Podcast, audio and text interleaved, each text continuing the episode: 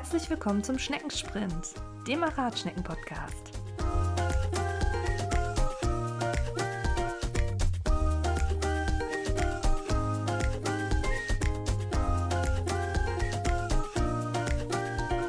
Hallo und herzlich willkommen zur neuen Folge Schneckensprint, dem Achat-Schnecken-Podcast mit Elisabeth.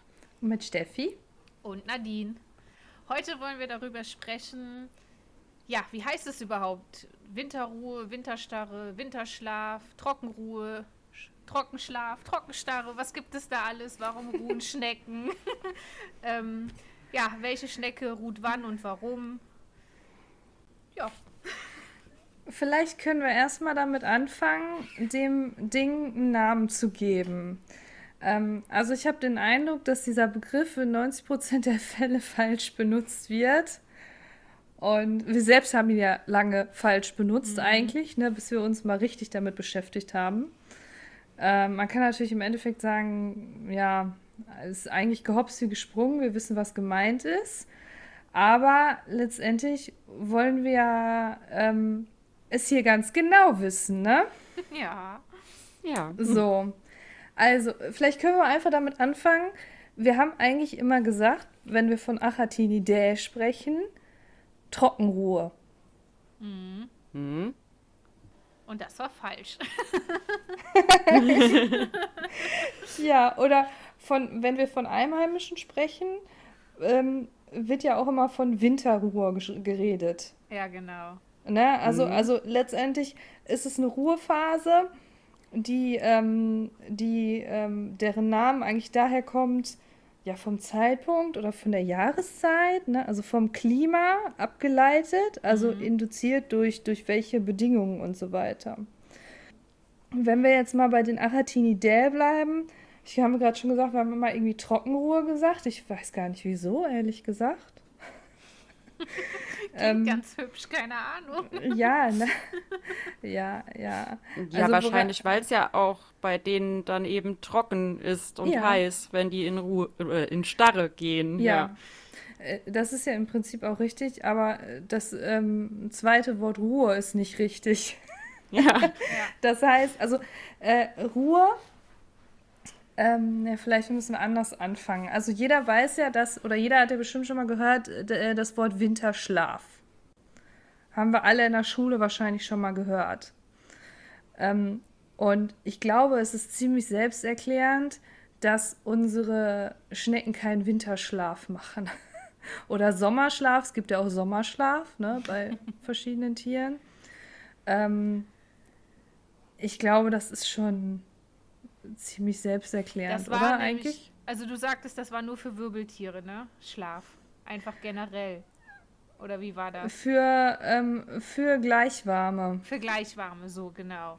Mhm. Das heißt, wechselwarme Tiere machen keinen Winterschlaf, generell gar nicht. Genau, und dann, okay. dann genau, das sowieso nicht. Ja. Und Winterruhe oder Ruhe wäre eine Form des Winterschlafes mit äh, unterbrochenen Wachphasen. Ja. Machen die auch nicht, ist aber auch äh, gleich warm Tieren vorbehalten. Okay. Ja, nee, das ist dann auch einfach schon der Grund, warum das bei Schnecken nicht der Begriff ist, weil sie einfach nicht gleich warm sind. So. Im Prinzip kann man das so runterbrechen. Ja.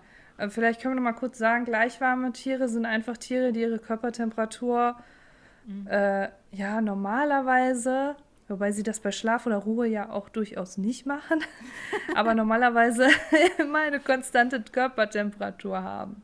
Ja. Und äh, das haben Schnecken ja nicht. Ich glaube, irgendwie ist uns da aus der Schule noch was mit gleichwarmem Wechselwahlen ja auch noch übrig geblieben. Genau, ne? das ist nämlich, warum wir morgens uns nicht in die Sonne setzen müssen, um wach, also um aufzustehen, und äh, Reptilien setzen sich ja, in die Sonne. Ja, das sagst du so, ja. ja, aber das hast du jetzt mal ganz flach gesagt. Oder ein Frosch, der setzt sich ja. auf einen warmen Stein, damit er sich bewegen kann, weil er einfach sonst zu steif ja. ist, weil er alleine seine Körpertemperatur nicht hochkriegt. Meistens schaffen wir das. ja. Ja, das ist vielleicht auch ein ganz gutes Beispiel, wo du gerade sagst, ja. Wirbeltiere. Also Reptilien sind ja Wirbeltiere. Genau. Und sie sind stimmt. ja trotzdem wechselwarm. Stimmt, hast du recht. Na? Mhm. Ähm, wie das jetzt bei Wirbeltieren genau heißt, weiß ich nicht. da können sich dann andere Experten mit beschäftigen. Wir sind hier bei den Schnecken. Genau. Also eigentlich haben wir jetzt schon mal festgestellt, dass es bei den Schnecken weder Ruhe noch Schlaf heißt, mhm. sondern es ist eine Form der Starre. So. Jetzt kann man das wieder ableiten von der, na, wie soll man sagen, der Induktion der Starre. Das heißt durch Hitze oder durch Kälte. Ergo ist es im Prinzip eine Hitzestarre oder eine Kältestarre. Mhm.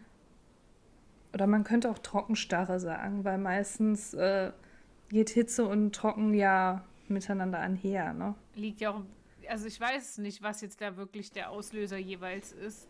Also ich habe schon das Gefühl, bei manchen Schnecken, die reagieren eher auf Trockenheit als auf die hohen Temperaturen. Ist halt die Frage. Mhm. Schwierig. Ja. weiß ich nicht. Kommt wahrscheinlich auch wieder drauf an, woher die Art kommt, könnte ich mir vorstellen. Mir fällt es mag ja Gebiete was ein, ja. ja. Okay. Es gibt Gebiete? Ja, es gibt Gebiete, ähm, sicher, wo vielleicht es erst trocken wird und dann die Temperaturen hochgehen. Und die Schnecken bereiten sich dann halt, sobald es trocken wird, dann schon mal drauf vor. Oder vielleicht, äh, ja, gibt es auch warme Regenzeiten und da gehen sie dann eben nicht in Ruhe. Oder Starre. Mhm. ja. ja, wir müssen uns da jetzt auch erstmal dran gewöhnen. Ne? Also ja. ich glaube, für die, für die Einheimischen ist es ganz einfach, äh, dass man mhm. eigentlich sagt, äh, Kältestarre. Ja. Vielleicht könnte man auch Sommerstarre sagen. Es gibt ja tatsächlich auch die Form der Starre. ich wollte schon wieder Ruhe sagen äh, im Sommer, wenn es sehr heiß und sehr trocken ist, also auch bei Einheimischen, dann sind die ja auch nicht aktiv. Dann ziehen die sich ja auch mhm. schon mal mhm. zurück.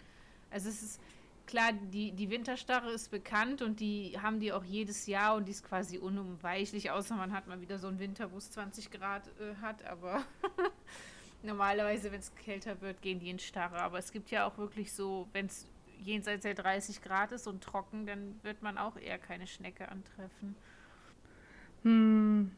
Wie ist das denn, wie ist das denn bei den Einheimischen? Also du, du hast ja Einheimische. Mhm. Schickst du die jedes Jahr in Ruhe? Mhm, ja, also ich setze die im Herbst noch draußen. Ähm, so dass es dann halt dann noch, keine Ahnung, 15, 10 Grad hat oder so, wenn ich die raussetze. Ich ich denke, sonst ist der Temperatursturz halt auch sehr heftig. Und ähm, dann sind die noch eine Zeit lang sehr aktiv. Die sind dann sogar oft aktiver als im Sommer halt. Also so 10, 15 Grad finden die ganz klasse. Und dann, desto kälter es wird, irgendwann gehen die dann halt in Starre. Ja. Und wenn es zwischendurch auch mal wärmer wird, werden sie halt auch manchmal wach, ne? Kommt auch vor. So. Mm, und die bilden auch einen Deckel. Ja, also die, ja, also Einheim Einheimische, äh, die allermeisten ja. Ähm, es gibt ja die Corno aspersum, die ja, die gilt ja nicht so richtig, die gilt ja als eingeschleppt, wobei die irgendwie auch schon ewig hier ist und ich gar nicht weiß.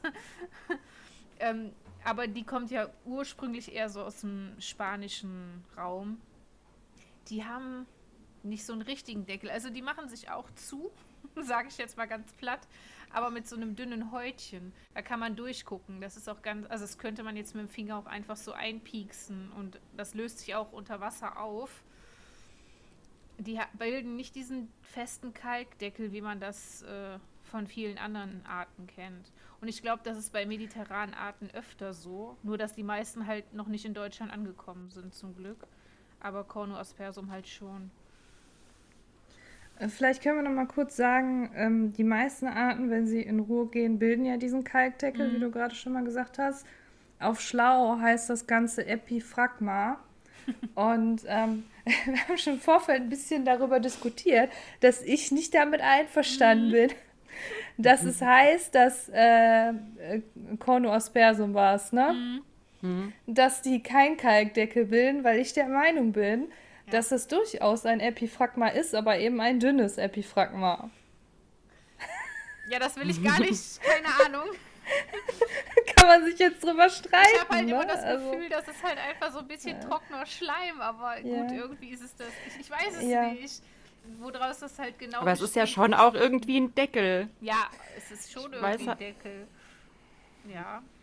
Ja, gut, aber äh, wie ist denn Epiphragma genau definiert? Ich gucke das mal nach.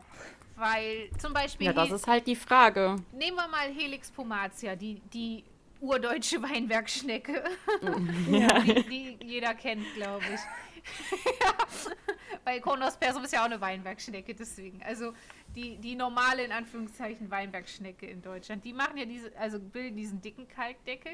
Wenn sie aber aktiv sind und einfach einen Tag lang schlafen oder zwei Tage lang schlafen, was Schnecken halt manchmal so machen, dann bilden sie ja auch dieses dünne Häutchen, was Cornu asperso im Winter bildet. Aber mhm. ist das nicht auch Epiphragma nur halt dünner? Das weiß also ich, ich zitiere nicht. jetzt hier, ja. äh, ich zitiere mal ganz unprofessionell von Wikipedia. bla bla bla bla bla, ist ein Kalkverschluss von Schneckenhäusern, der den Weichkörper der Schnecke von Austrocknung und Frost schützt. So, jetzt könnte man aber meinen, dass dieser, dieser Deckel, den die Cornu aspersum bilden, das ist ja immer ein Teil Schleim. Mhm. Und dieser, diese, diese Schleimabsonderung ist ja kalkhaltig. Mhm. Ja. Und es schützt vor Austrocknung auf jeden Fall. Also deswegen machen das ja auch andere heimische mhm. Arten. Mhm äh, wenn sie einfach nur irgendwo sich festpappen. Die machen sich ja fast immer rundrum zu. Ich weiß nicht, ob ihr das schon mal gesehen habt, mit so einer ganz dünnen Haut mhm. einfach. Ja. Die kleben nicht wie Achatschnecken direkt pratsch an der Scheibe, sondern die hängen an so einer Haut. die dichten sich so rundrum ab. Und äh, ja, es schützt natürlich vor Austrocknung, also vor, vor Umwelteinflüssen. Und da wird bestimmt auch Kalk drin sein. Ich weiß es nicht. Äh, damit würde es ja die mhm. Definition erfüllen, ne? Eigentlich schon. Also man ist sich nicht so ganz einig, glaube ich. Hatte den Eindruck, ich hatte ja vorhin, haben uns vorhin schon ein bisschen unterhalten, noch mal ein bisschen geguckt. Und auch in der Wissenschaft ist man sich nicht einig, ob das jetzt wirklich kein Epiphragma ist oder halt einfach ein dünnes Epiphragma. Ja, also, kann das denn nicht mal einer untersuchen, ob das jetzt nur Schleim ist oder Kalkschleim oder ein ganz anderes Material oder so? Ja. Das kann doch nicht so schwer euch, sein. Ich schicke euch gerne mal sowas zu. Ja, musst du halt eine Chromatographie machen. Das ist ja eigentlich ziemlich einfach. Gibt es hier irgendjemanden, der das kann, der uns zuhört? der vielleicht Lust hätte, das zu machen? Die Schnecken werden sich bedanken, äh. wenn ich den über die Deckel klaue und dann so. Ja. Aber was ich ja interessant finde, ist, dass du sagst, das löst sich sehr schnell auf. Mhm. Also wenn die Wahrscheinlich, so weil es auch so dünn ist. Ne? Ja, wenn die an der, an der Scheibe damit hängen und man passt beim Sprühen nicht auf, dann hört man sie alle runterploppen. Also das, man mhm. sprüht es einmal an und dann plopp liegen sie unten. Und die fressen das auch manchmal gegenseitig an. dann fallen sie auch runter. Ja. Gut. Also ich kann mich noch daran erinnern, bei meinen Lissachatine Alisa, die haben auch gerne mal an der Scheibe gepennt und haben ja. dann auch so eine Art Deckel gebildet. Das kennt man ja von anderen Arten, es ist eher ungewöhnlich, wenn die einen Deckel bilden, dann liegen mhm. die in der Erde drin. Mhm. Ähm, bei den Lissachatina Alisa, die haben das bei mir gemacht, als sie an der Scheibe ah, okay. gehangen haben. Und ich weiß noch, wenn ich die angesprüht habe, dann hat sich das auch so ein bisschen aufgelöst. Ja. ja, und da dachte ich, deshalb dachte ich eben immer, das ist nur so ein bisschen angetrockneter mhm. Schleim. Aber Schleim ist ja auch kalkhaltig. Ja, das, das wusste ich ja nicht. Das war mir auch nicht so klar. Ja, gut. Ähm, gut, äh, wir werden es niemals erfahren, wahrscheinlich. also die äh, Cornu aspersum dünner Deckel, Helix ja. pomatia, ganz dicker Deckel. Ja. Ähm, gerne, mal, gerne mal Fotos googeln. Äh, die brauchen das natürlich auch, um den Winter hier zu überstehen. Ne? Genau. Mhm. Die buddeln sich eigentlich auch tief ein. Also ja. ziemlich tief ein. Also in freier Natur, glaube ich, mehrere mhm. Meter mitunter. Ähm, damals, als es noch kalt wurde in Deutschland. ja. Mittlerweile habe ich manchmal das Gefühl, die machen einfach durch. Ist egal, aber. Ja. Also ja, die werden ja so ja. auch quasi haltbar gemacht. Also bei, bei Leuten, Restaurants, die Weinbergschnecken im Angebot haben. Also zumindest von einem weiß ich, dass der die eben verdeckelt im Keller stehen hat. Interessant. So auf Vorrat. Ach krass. Interessant. Das ist ja interessant. Ja, ja macht Sinn. Also du stellst die dann raus und ja. dann lässt du die einfach, äh, ja. wie es dann draußen ist, ne, die ja, Temperaturen also, Ich muss sagen, ein bisschen gucke ich schon drauf, weil sie sich nun mal in meiner Box keine 10 Meter verbuddeln können, im schlimmsten Fall. Ähm, dass sie nicht durchfriert. Also ich stelle die immer ein bisschen geschützt. Wir haben jetzt zum Beispiel eine Scheune. Äh, früher habe ich sie auch in den Keller gestellt, je nachdem wie kalt es wird, geht das. Wenn der Keller zu warm ist, dann turnen die halt ziemlich viel rum, aber ähm, ja, weil wenn die ganze Erde, also ich habe das schon gehabt, dass die ganze Erde durchgefroren ist und das haben die überstanden über kurze Zeit, aber ich traue mich jetzt nicht, da jetzt zu sagen, okay, drei Monate Dauerfrost mit der Schnecke drin, würde ich jetzt nicht machen. Ähm, dadurch habe ich die halt nicht so mitten auf der Wiese stehen oder so, sondern irgendwie in der Scheune oder in der Garage ein bisschen geschützt halt, aber schon kalt. Und nach dem Winter werden die dann auch quasi von alleine wieder ja, wach. Ja, genau. Dann warte ich einfach ab, bis es warm wird und äh, das kann schon mal was dauern. Also auch wenn es, äh, das hat mich anfangs immer ziemlich verunsichert. Auch wenn es warm ist, warten die meistens noch ein paar Tage, ob es irgendwie warm bleibt, glaube ich. Also die sind nicht bei den ersten mhm. warmen Tagen aktiv und dann das dauert und die sind auch sehr weit zurückgezogen oft. Also Manchmal verdeckeln die sich auch gar nicht, wenn es nicht so richtig eiskalt ist, sondern ziehen sich nur zurück und das sieht dann schon dramatisch aus. Aber ich denke, das ist normal. Also ich hatte da nie Probleme mit. Das ist jetzt nicht wie bei Achatschnecken, dass wenn die sich zurückziehen, man da Angst haben muss, dass die sterben. Manchmal waren die sogar so weit zurück, dass ich sie nicht mehr gesehen habe und sind dann quietschfidel aufgewacht und alles war gut. Ja. Ich habe vergessen, was ich fragen wollte. Ach ja, genau, das, äh, das, aber de, die, der Deckel, ah. ist der denn eher vorne oder ist der eher weiter hinten, wenn sie einen Deckel bilden? Äh, der ist ganz vorne. Also immer direkt an der Öffnung? Ziemlich. Also bei meinen, jetzt will ich es nicht auf Millimeter, aber ist jetzt nicht so, dass der super weit nach hinten ist. Ich habe das immer gehabt, dass sie sich vorne zumachen. Ist jetzt die Frage, es gibt, ob es das ist ja interessant. Gibt. Das ist okay. Ja, also bei den Einheimischen weiß ich es jetzt nicht. Äh, mhm. Wie ist das bei den, ähm, zum Beispiel bei den Akavus, Elisabeth? Da habe ich bisher noch keiner verdeckelt gesehen. Keine Ahnung. Okay. Aber bei den Zachrisia, die machen sich auch immer ganz vorne zu. Und das kann aber dann sein, wenn die aufwachen, dass dann erst, dass die auch weit zurückgezogen mhm. sind. Also der Deckel ist vorne, aber die Schnecke ist noch weit hinten. Mhm. Ja, genau so. Und die, die schickst du oder die gehen von alleine in Ruhe? Die gehen von alleine. Ein Starre. Schon noch. Ja. ja, äh, die gehen von alleine. Die gehen genau. von. Ja, und die sind da auch äh, ziemlich. Ja, die lassen sich auch nicht so schnell dann von äh, wärmeren Temperaturen mhm. oder mehr Feuchtigkeit beeindrucken. Das, die, die brauchen halt die Zeit, die sie brauchen. Aber die gehen, die gehen dann äh, bei unveränderten Bedingungen quasi. Und für wie lange? Ähm, unterschiedlich. Also ich habe jetzt aktuell welche, die liegen so seit Weihnachten etwa. Wir oh. haben jetzt Anfang Mai. Also die haben da schon auch Ausdauer. Gott.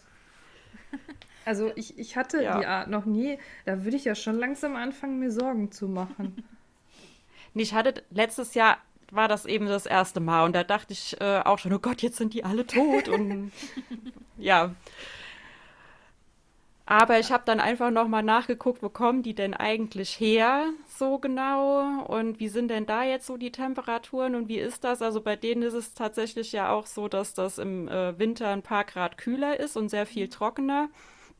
Ja, und früher dann eben wieder warm und feucht. Da habe ich dann halt mal, ja, Terrarium unter Wasser gesetzt, das ist jetzt auch übertrieben, aber die mögen es normalerweise ja nicht so feucht vom Boden. Da habe ich aber schon mal ordentlich gegossen.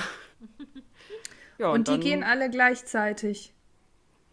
Ähm, nee, dieses Jahr nicht. Letztes Jahr hätte ich noch gesagt, ja, die gehen alle gleichzeitig. ähm, aber dieses Jahr war es total unterschiedlich. Also manche waren im November schon verdeckelt, die sind aber dann auch schon seit Januar wieder wach. Und wie gesagt, jetzt andere habe ich aber die sind jetzt fast fünf Monate dabei. Ja, das ist ja interessant. Also die gehen ja einfach, ne? Im Gegensatz zu den Einheimischen. Mhm. Die würden wach bleiben, ja. oder? Ja, Wenn du die nicht ja. rausstellen würdest? Also das ist, ich finde, da sieht man den totalen Zusammenhang zum Wetter. Also ähm, der eine Dezember ist schön warm und dann sind die aktiv und der nächste Dezember ist eiskalt und dann verdeckeln die sich auch. Also ähm, da, da habe ich jetzt nicht das Gefühl, die gehen nach, nach Jahreszeit, sondern wirklich nach Temperatur. Aber das ist ja auch ein sehr umstrittenes Thema. Mhm. Ne? Also habe ich so mitbekommen, dass ähm, man, wenn man einmal Einheimische hält, bei, beispielsweise Corno aspersum oder Helix fumatia, dass man sie eben in Ruhe schickt und man sie dann für ein halbes Jahr nicht sieht. Mhm. Und der eine oder andere macht das vielleicht nicht. Genau weil er eben nicht möchte, dass sein Becken ein halbes Jahr leer steht, ne? weil du hast ja dann nichts von den Tieren. Die Becken stehen dann leer, oder? Ja. Bis auf Buchenpersonal. Ja, genau. Also ich, äh, ich mache das so, mhm. dass ich die Becken drin lasse und die halt in der Box draußen überwintere, einfach weil ich die, also erstmal würden die Becken wahrscheinlich springen bei Frost. Man könnte sie natürlich ganz ja, leerig ja. im Plastik halten, aber das ist halt so ein bisschen Geschmackssache. Deswegen nehme ich mir halt immer Erde aus dem Becken und setzt die damit in eine Box mit ganz viel Laub und setzt die dann raus. Also hat man das Becken leer stehen, ja, genau. Hast du denn mal beobachtet, ob die, äh, wahrscheinlich hast du es nicht beobachtet, weil du schickst die ja immer in Ruhe, ne? Äh, genau. Aber ich weiß, also ich habe von ja, anderen ja. gehört, dass, dass die nicht schlafen, wenn die drin bleiben. Schlafen. Starren. Aber es, also es geht ja. ja, es ist schwierig, ne? Es ist genauso wie mit dem Frosten, dass wir immer sagen, Frosten, naja, egal. Ja, ja. Ähm, also es geht ja so ein bisschen das Gerücht in Anführungsstrichen, ich konnte mhm. dazu leider nichts finden, mhm. dass sie, wenn sie ähm, Starre halten im Winter, wir sind jetzt bei einheimischen Arten, dass sich die Lebenserwartung erhöht. Ja, das habe ich auch oft gehört. Das wird vermutet, aber ich habe da auch nie wirklich einen Beweis für gefunden. Ähm, ja, auf der anderen Seite habe ich auch schon das Argument gehört, was man jetzt auch nicht ganz von der Hand weisen kann. Natürlich leben die in Jahren weniger, aber die schlafen ja auch dafür nicht die Hälfte ihres Lebens. So, ne, die Wachzeit ist mhm. wahrscheinlich dann am Ende dieselbe. Ich weiß es nicht. Aber ich habe da auch nie was zu gefunden. Das fände ich mal sehr interessant, also wirklich sehr ja. interessant. Also vielleicht kann der ein oder andere, der Einheimische hat, ne, Cornu aspersum oder früher bekannt als Helix aspersa oder Helix pomatia oder eben andere Einheimische, was dazu sagen, wenn er diese nicht, ja, ich hätte jetzt fast wieder gesagt, in Winterruhe in Starre schickt, also im Winter raussetzt wie alt die denn so geworden sind. Mhm. Das würde mich wirklich mal interessieren. Ja, das würde mich auch mal interessieren, weil äh, werden Helix Pomatia nicht in Gefangenschaft bis 35 Jahre alt? Theoretisch. Das fände ich jetzt auch sehr faszinierend, wer so, wer so lange seine Schnecken hatte. Also, ja. oder dann eben auch, falls sie nur halb so lange legen, 15 Jahre also oder theoretisch so. Theoretisch wäre auch mal interessieren, so und ob die dann in, in, in Starre waren oder nicht. Aber praktisch sind meine auch nicht mhm. so alt geworden, obwohl sie immer in Starre waren, muss man jetzt auch einfach mal sagen. Ähm, mhm. Ich glaube, das ist wieder dieses äh, Achatina folica werden 15 Zentimeter groß. also so wahrscheinlich, das gibt es und das, das mag es auch sein, so. ja. Aber ich glaube, also ich habe das Gefühl, die 20, 30-jährige Weinbergschnecke ist halt auch eher die Ausnahmeerscheinung. Ich habe auf jeden Fall noch nicht oft davon gehört. Ich weiß, dass das dokumentiert ist. Die Weinbergschnecke hat natürlich den Vorteil, dass sie äh, schon lange ähm, ja, vermehrt wird und gehalten wird, weil sie halt auch einfach als Nahrungsquelle dient. Und dass da ein bisschen mehr sich mit beschäftigt wurde, als mit äh, Arten, die wir nur halten, weil wir sie schön finden. Es gibt ja Weinbergschneckenfarmen und so. Da gibt es ja zum Glück ein bisschen Erfahrungswerte. Wusstet ihr, dass es ein Institut für Schneckenzucht gibt? Nein. Nein, nicht bevor du das erzählt hast. Nein. ich habe das fiel mir jetzt gerade ein, wo wir über Weinbergschnecken und das Alter sprachen, weil das kann ja eigentlich äh? nur in der Schneckenzucht sein. Ne? Hm. Das kann, oder? Schon. Ja. Äh, es gibt ein Institut ja. für Schneckenzucht und die beschäftigen sich aber wohl in erster Linie mit Weinbergschnecken und äh, wie heißen die anderen nochmal? Weinbergschnecken auf jeden Fall. Also zum Verzehr.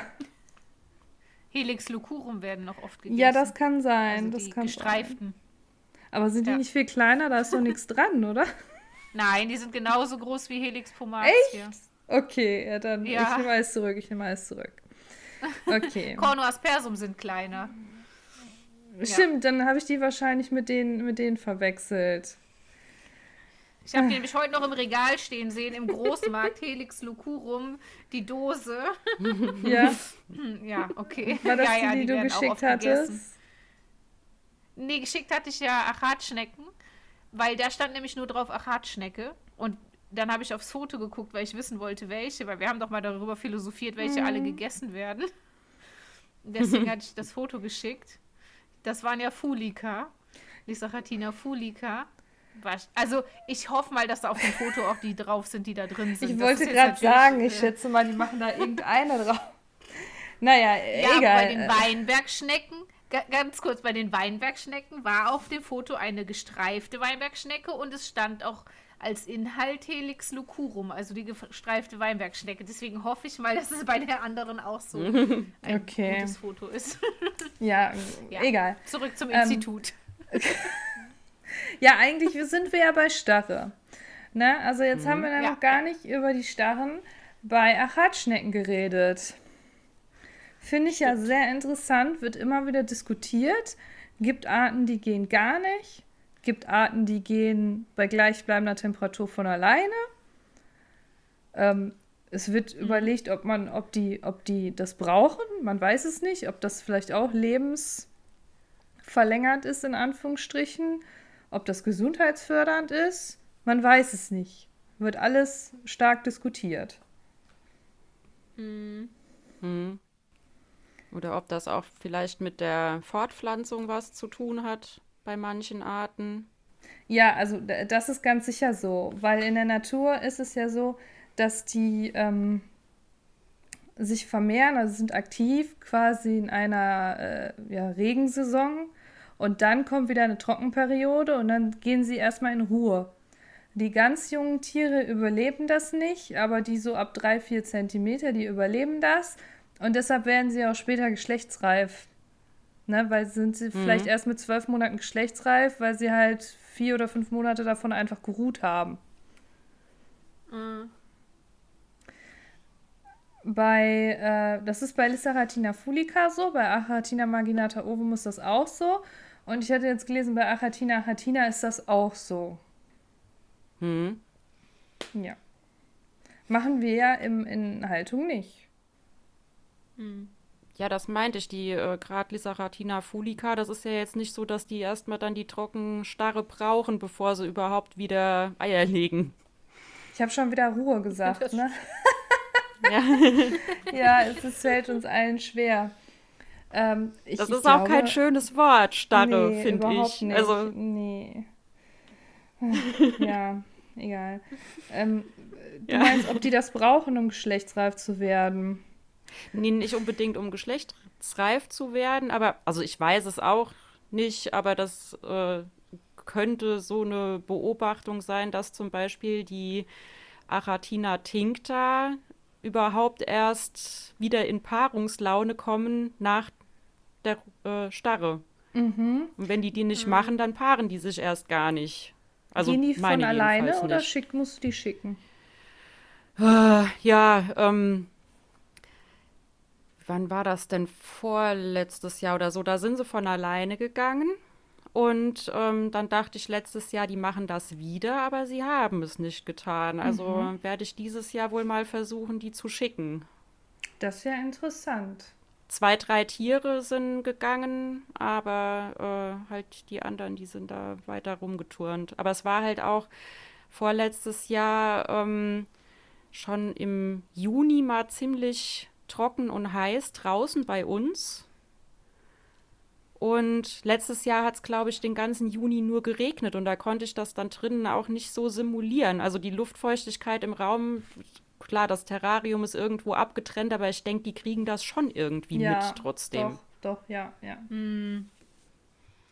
Oder ob durch das Luftdruck oder auch. keine Ahnung. Ich war mal ganz fasziniert, da war ich irgendwann nachmittags hier zu Hause Und plötzlich wurden alle meine Fulikas wach. Und ich denke, was ist denn da los? Irgendwie so nachmittags 14 Uhr und dann, und dann alle. Ja, warte, warte. Und mhm. Äh, weil sie alle plötzlich wach. Und ich, ich denke, was ist los, ne? Also man sieht ja vielleicht mal eine ja. oder zwei. Ja, und wie du sagst, eine halbe Stunde später kam ein Gewitter. Aus heiterem ja. Himmel. Und ich, ich äh, könnte mir schon vorstellen, dass die vielleicht diesen ähm, Veränderung des Luftdrucks hm. spüren. Kleine Wetterfrösche.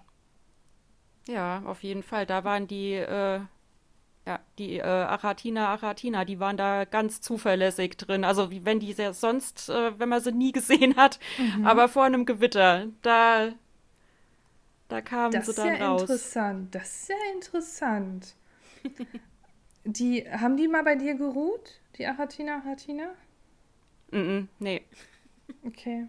Also ich höre das immer nur bei den äh, Lissaratina Immaculata, dass sie sehr pünktlich ruhen. Und dann auch alle gleichzeitig und äh, alle irgendwie fünf Monate oder so. Ja, das hört man oft. Ja. Ich, Die werden ja immer als Schlafmützen bezeichnet. Ja. Immer ja. gerne mal. Aber ähm, eigentlich sind es ja starre Mützen. Ja, genau. ja.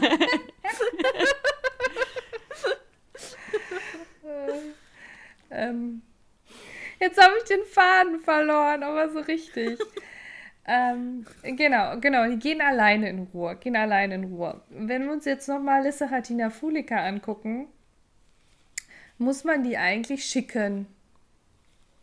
Eigentlich, ne, Also ich hatte das ich hatte das dieses Jahr, ich habe keine Ahnung warum, ich habe seit Jahren äh, Liz Achatina Fulica, da hat seltenst mal eine geruht und wenn nur kurz. Und dieses Jahr hat eine einfach ein halbes Jahr lang Starre gehalten. ein einfach, halbes die Jahr. war einfach ein halbes Jahr weg. Einf ich habe ich hab gedacht, die wäre tot. Ich bin da fest von ausgegangen, die wird nie wieder auftauchen. Und dann kam sie wieder, putzmunter, alles super. Und das ist für eine Fulika wirklich ungewöhnlich. Ich habe keine Ahnung, was dieses Jahr anders war als die anderen Jahre vorher. Ja. Aber alle anderen waren auch munter. Aber meistens, äh, ja, machen die das nicht von sich aus. Ja, ich hatte auch mal so eine, eine Lissachatina fulica Vollalbino. Die hat jeden Sommer so acht Wochen geruht, hat auch einen tollen Kalkdeckel mhm. gebildet. Äh, ja, und dann hat die einfach gestarrt. sie hat nicht geruht, sie hat gestarrt.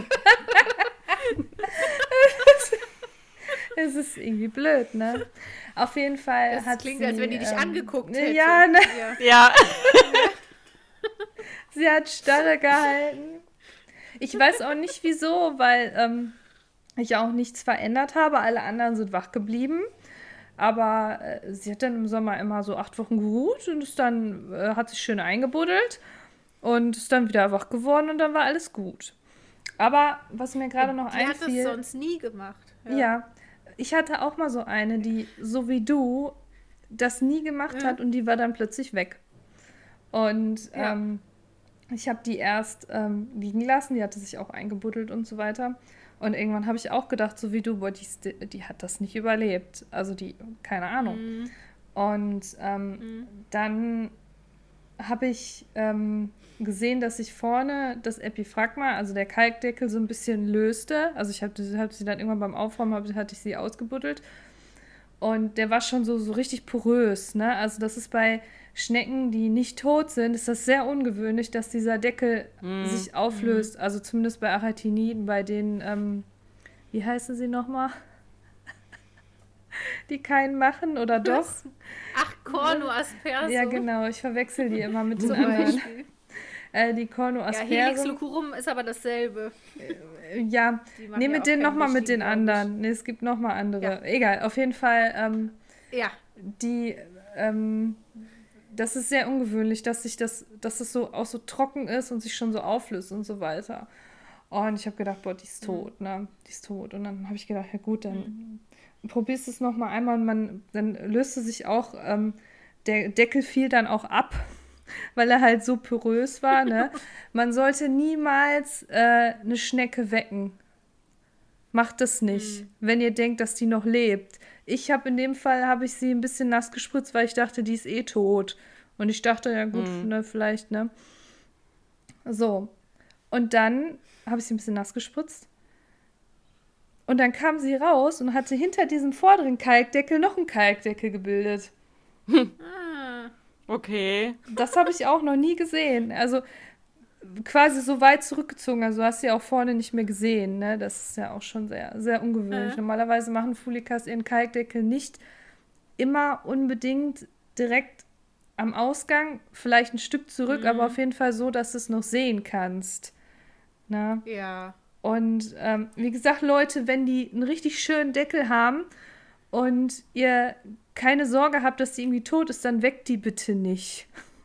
Sondern lasst die einfach in Ruhe. In Starre.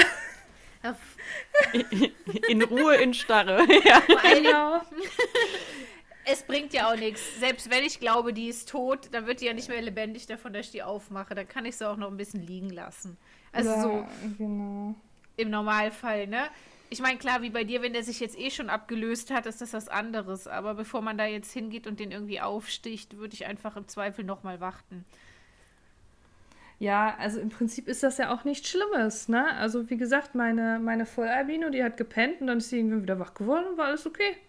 Alles super.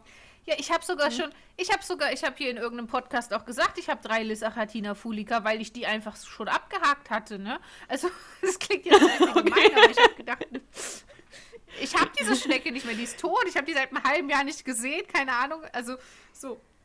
Und auf einmal saß sie am Futter und sah total quietschfidel aus. Das ist jetzt ein paar Wochen her und der geht super. Aber das finde ich ja ich sehr Hat sie alles nachgeholt. Sehr ja, interessant. Ja, keine Ahnung. Wirklich warum. Sehr interessant. Wir sind wohl auch zwischenzeitlich, wir sind wohl auch umgezogen. Ich denke, also ich habe schon das Gefühl, dass sich nach dem Umzug immer was ändert im Schneckenverhalten. Ja. Also, dass irgendwie überall das Klima doch ein bisschen anders ist. Ob jetzt im dritten Stock oder im Erdgeschoss oder wie auch immer, Stadt, Land, mhm. alles irgendwie doch ein bisschen anders ist. Und äh, wir sind halt umgezogen und dann hat die sich verdeckelt. Da habe ich noch gedacht, ja gut, hm, aber ist jetzt, wir wohnen jetzt fast ein Dreivierteljahr hier, also ja. Aber die hat sich erst nach dem Umzug verdeckelt. Ja, ich glaube, das war so in der Zeit. Mm, okay. Dass hier irgendwas anders ist. Aber ich meine, die Geräte sind mhm. dieselbe, das Becken ist das gleiche, aber haben wir ja schon gesagt, irgendwie merken die das. Ja, also ich, ich finde das ja. sehr mhm. interessant, weil man sieht ja oft, wenn Schnecken umziehen, und man ist der Meinung, mhm. man hat dieselben Bedingungen wie beim Vorbesitzer. Gute, dem, mhm. also ich sage jetzt mal gute Bedingungen wie beim Vorbesitzer. Und trotzdem sieht man genau im Wachstum, wo sie, wann sie eingezogen sind. Ja. Das ist, das ist ja, dann so ein Strich. Ja. ja. Ja, vielleicht kommt ja, es alleine schon durch also den Versand auch oder so. Ja. Ja, hat schon mal jemand äh, von euch Achatiniden in Ruhe in Starre geschickt? Aus Versehen.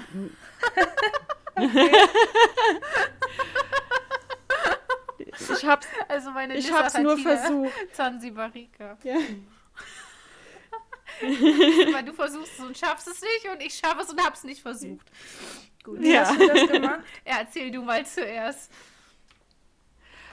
Ähm, ja, ich wollte eben letztes Jahr auch, dass die Aratina Tincta wieder äh, in Sommerstarre gehen und habe nicht mehr gesprüht, habe die Temperatur ein bisschen, also ein bisschen erhöht, wirklich nur ein bisschen, also äh, ein Grad höher als normal. Aber äh, ja, wie gesagt, hat nicht funktioniert, weil es hm. dann draußen so viel geregnet hat. Also ich finde das ja sehr ja, interessant. Also bei den, äh, Entschuldigung. Ja, alles ja, gut. bei dir, Erzähl du hast es einfach nicht mehr gesprüht, oder was? Ich hatte ähm, meine Lysachatina zanzibarica, das war irgendwie das Terrarium, das habe ich nicht so richtig dicht bekommen und ich hatte so zeitweise ein bisschen Probleme mit der Luftfeuchtigkeit, dass die nicht so hoch war und dann haben die sich alle verdeckelt. Und äh, sobald ich das wieder so ein bisschen im Griff hatte, dass die wieder höher war, waren auch alle wieder aktiv. Und ich merke das jetzt auch noch. Also, wenn ich mal irgendwie ein, zwei Tage weniger sprühe, dann sind die schon wieder auf dem Rückzug. Ich habe das Gefühl, die kann man echt relativ einfach in Ruhe schicken. Ähm, die reagieren da relativ sensibel drauf, wenn es trockener wird. Das finde ich ja sehr interessant, dass trotzdem bei diesen nah verwandten Arten so solche Unterschiede gibt. Also bei den Lissaratina mhm. fulica ab und zu, bei den Lissaratina alisa habe ich das erlebt. Ja, immer wieder, irgendwie, aber immer nur für ein paar Tage. Also nicht für äh, mhm. dann acht Wochen, sondern immer nur für ein paar Tage. Ähm, bei den Limicularias, die ich hatte, hatte ich nie eine, die einen Deckel gebildet hat. Bei den mhm. Achatina Achatina auch nicht. Und bei den Achatina, äh, bei den Lissachatina reticulata auch nicht. Aber wenn ich jetzt mal so überlege, hat schon mal einer eine Lissachatina reticulata mit Deckel gesehen? Uh. Geht mir gerade so durch den Kopf. Also wenn dann ja sowieso nur auf Fotos, ich hatte die ja, ja nie selbst, ja. aber mhm. wüs wüsste ich jetzt so auf Anhieb nicht. Das ist ja das ist interessant. Also hat nicht. zufällig schon mal jemand eine Lissaratina reticulata gehabt, die einen Kalkdeckel gebildet hat? Wo kommen die denn her? Das interessiert mich jetzt. Ja, das äh, habe ich gerade auch überlegt. Das kommt wahrscheinlich auch wieder darauf an, wo die herkommen ursprünglich. Vielleicht äh, ist es bei manchen Arten durchaus sinnvoll, auch schon mal für ein paar Tage einfach abzutauchen. Ähm, weil zum, das machen zum Beispiel die äh, Tinkta auch gar nicht. Also wenn, wenn die dann tatsächlich in Starre gehen, dann siehst du die mindestens zwei Monate nicht, mhm. eher drei. Ja, wäre ja auch eigentlich üblich, ne? Das, weil eigentlich, ja. wenn man sagt, es gibt äh, Trockensaison und es gibt halt Regensaison, das ist ja nicht nur ein paar Tage, sondern das ist ja, da wo die herkommen, ist das ja wirklich so eine Saison. Äh, was wollten wir mhm. wissen? Reticulata, ne? Mhm. Ja. Das ist halt die Frage, wie lang, äh, also ist klar, Regenzeiten, Trockenzeiten, aber das ist ja schon auch unterschiedlich, je nach genauem Standort. Es gibt Ach. ja Länder, da dauert das ja fast Monate, bei anderen vielleicht auch nur ein paar Wochen. Das ist ja es gibt interessant. ja auch Gebiete, da regnet es pünktlich einmal am Tag. Echt? Mm. ja, cool. ich meine, also ich, das ist jetzt nur noch so eine ganz dunkle Erinnerung aus dem Erdkundeunterricht. Ich weiß echt nicht mehr, wo es war, aber ich fand das so faszinierend und unser Lehrer hat uns das erzählt. Gut, also er hat es auch nur erzählt und der hat auch schon mal viel erzählt, aber gut. äh, der, der sagte irgendwo, da, äh, da wird sich dann auch so verabredet. So morgen Abend nach dem Reden, äh, Regen gehen wir ja, dann da und dahin. Das kann ich mir schon oder vorstellen. So. Ist ja eigentlich ja. sehr praktisch, wenn man irgendwo hin will, dann kann man das so da ja. umplanen. Also. Ja. Also, Lissaratina immaculata, ich habe jetzt gerade Immaculata nochmal aufgerufen, weil ich das sehr interessant finde, ist verbreitet in Südostafrika. Das finde ich ja sehr interessant, dass sie zu den Lissaratina gezählt werden. Wenn die doch eher in Südafrika verbreitet sind. Tja. Ha.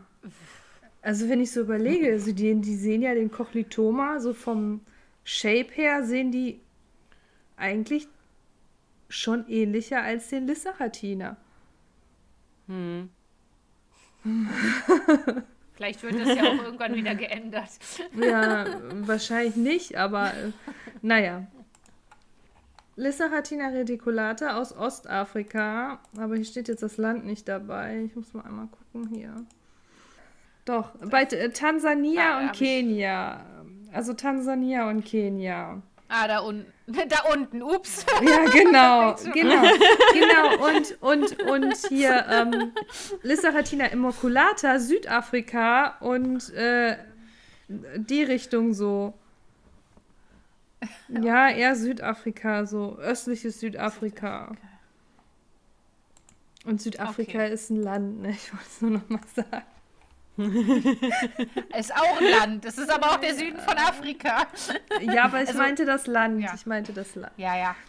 Ähm, mir ja. fällt gerade noch ein, Lissaratina, die ich nicht aussprechen kann. Nadine, hilf mir mal.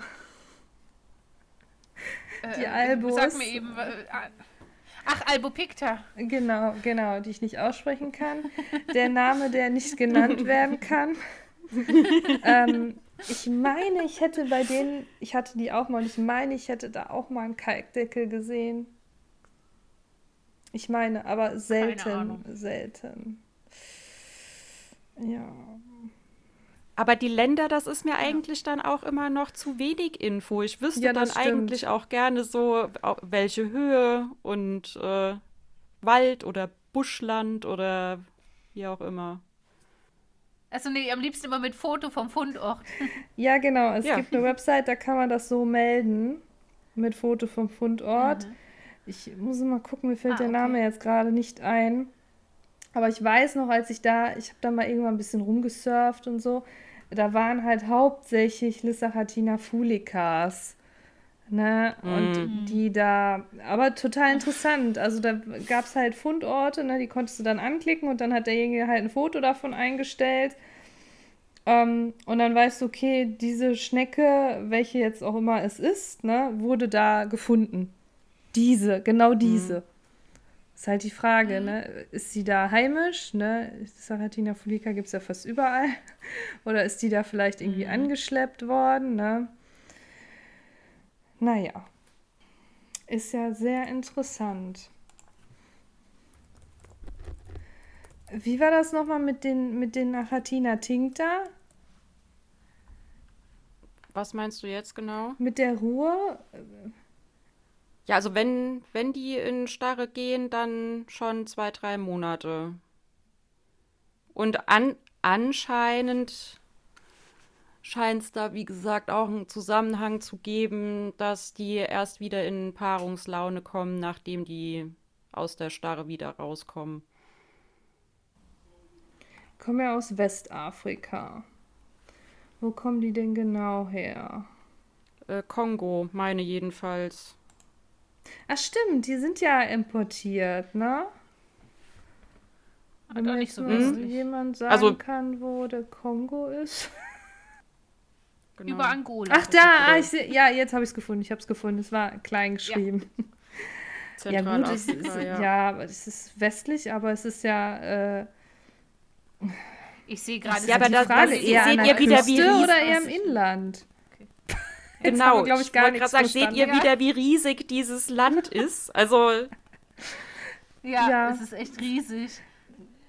Ja, ist mir auch gerade aufgefallen. Es geht ja noch weiter. Also es gibt die Demokratische Republik Kongo und dann gibt es halt noch den Kongo.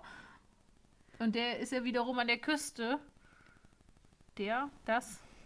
Doch der, oder? Verbessert mich gern. Der, der hm, Kongo. Ich hätte jetzt auch der auch gesagt, so, ja. Ja, die Republik Kongo und der Kongo, aber ich bin mir nicht sicher. Also hier steht jetzt dokumentiert eher im Inland. Eher mhm. Nicht so an den Küsten. Ist natürlich die Frage, ob das so stimmt, ne? weil hier steht jetzt auch nicht dabei, auf wie viele Funde sich das jetzt beruft. Mhm. So. Ja gut, und Inland ist ja auch wieder groß da in ja, dem Fall. eben. Da gibt es ja Ah, ich weiß jetzt nicht, ob es da verschiedene Klimazonen, ist das so groß schon?